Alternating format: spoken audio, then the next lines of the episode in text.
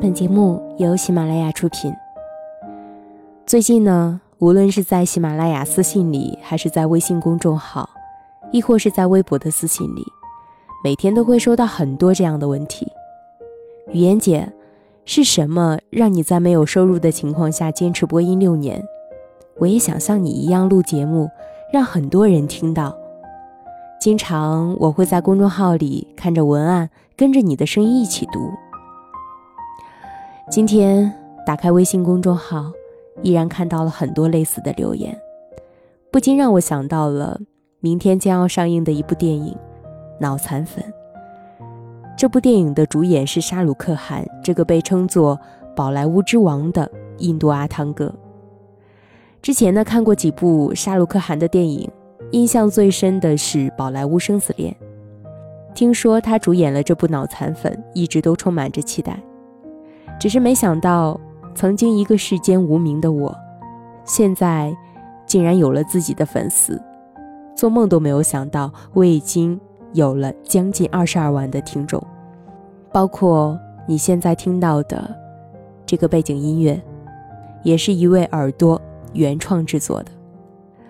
所以，为了感谢大家对语嫣的支持，凡是在本期节目下方评论，截止至十一月三日晚上十点，将会抽选出三个点赞最多的评论，各送一张脑残粉的电影票。礼物虽小，但代表了语嫣的心意。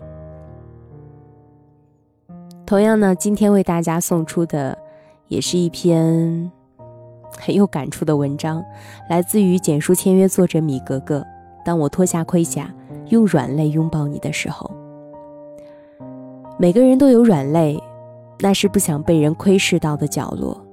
除非有一天你愿意脱下所有的铠甲，允许某个人进入你的潘多拉星球，看见那一根根柔软的软肋，他们或许带着伤，或许藏着故事，亦或许刻着某个人的名字。十一期间。我犯了一次路怒症，想起来已经很久没有犯过这个毛病了，至少没有那么激烈的爆过粗口。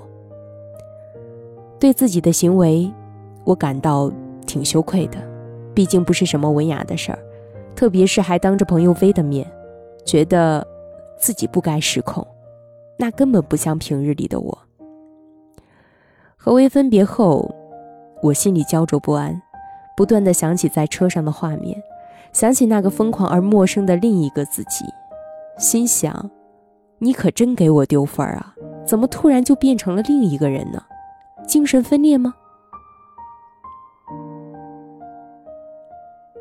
一直以来，我都把自己包裹的挺好的，若非在很熟悉、很亲近的人眼前，情绪是绝对受控制的，真实的个性也还算平和。可是那天，我真的说不清是怎么回事，突然就爆发了，好像内心所有的情绪都转移到那个故意加塞儿、险些让我撞到左侧车道汽车的那辆小货车身上。我的心一直是清醒的，知道那辆小货车只是一个导火索，不是我暴躁情绪的根源。可是我说不清那种愤怒是从哪儿来的。总之。我当着薇的面，露出了自己反常的、恶劣的、不美好的一面。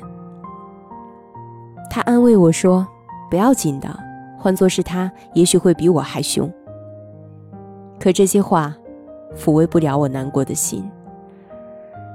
有些事情别人可以原谅你，自己却很难接纳自己。现在想来。我无法放下的原因，恰恰是我在微面前暴露了自己的软肋，那就是我并不如他想象的那样美好。我会情绪化，也会歇斯底里，还会有缺乏修养的时候。其实关于路怒症的问题，我已经犯了不止一次了。记得有一回，奶奶坐我的车，我也情绪失控了，连她都惊讶我怎么会变成那样。这次路怒之后，我在朋友圈发了一条感慨，问：“还有救吗？”熟悉的朋友说没救，不太熟悉的说找个专职司机带着你。我在试听心理课上，仅有一面之缘的医生姐姐，第二天清晨给我分享了一篇文章，告诉我这真的是病。听过了调侃，看过了文章，我还是解不开这个症结。直到这两天跟一位心理老师聊天，无意间谈起这件事情，他突然点醒了我，我才猛然的想到，真正让我变得狂躁的，不是那些乱窜的车。而是这样的情景，激活了我潜意识里的一些创伤性回忆。很多时候，患者为了回避再次触发对创伤的回忆，会在此后尽力避免与创伤性经历有关的事物的接触，且没有一个受害人会有叙事式回忆。即使在最痛苦，也是最有可能寻求医疗性接触的时候。也依然有一半以上的当事人不会讲述与创伤性事件有关的故事，这也是为什么我对于路怒症的原因困惑了好几年。此时此刻，真的很感谢那位心理老师，他让我更深入的认识了自己，也接纳了自己。为当时不知道这些，可他没有嫌弃我，也没有责备我。而是怀着理解的心接纳了我。其实这不是我第一次在薇面前露出软肋了。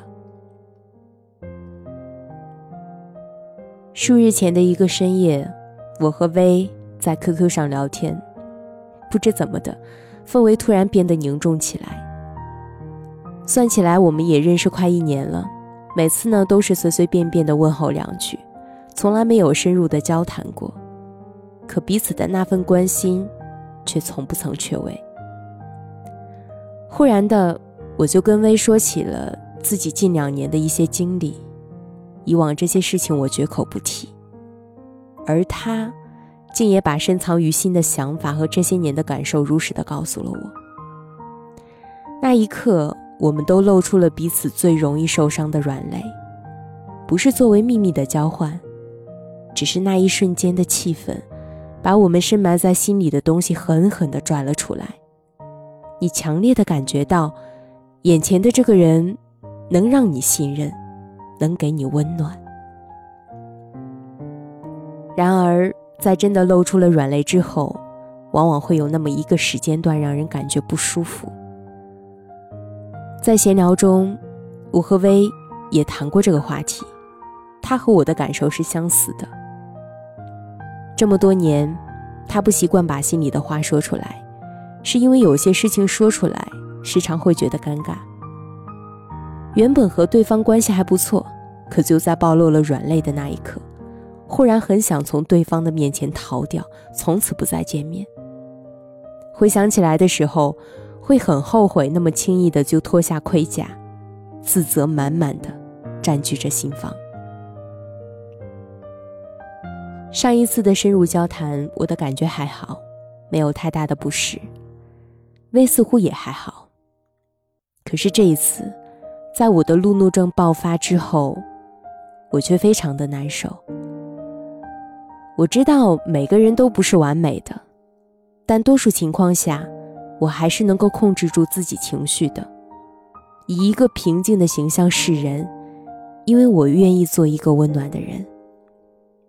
可当正常的生活被打乱，各种糟心的事迎面而来，不得不靠吃中药调理身体的时候，在一个信任的、关心我的、爱护我的人面前，我忍不住脱下了那层厚厚的盔甲，敞开了毫无防备的心，松懈了紧绷的情绪。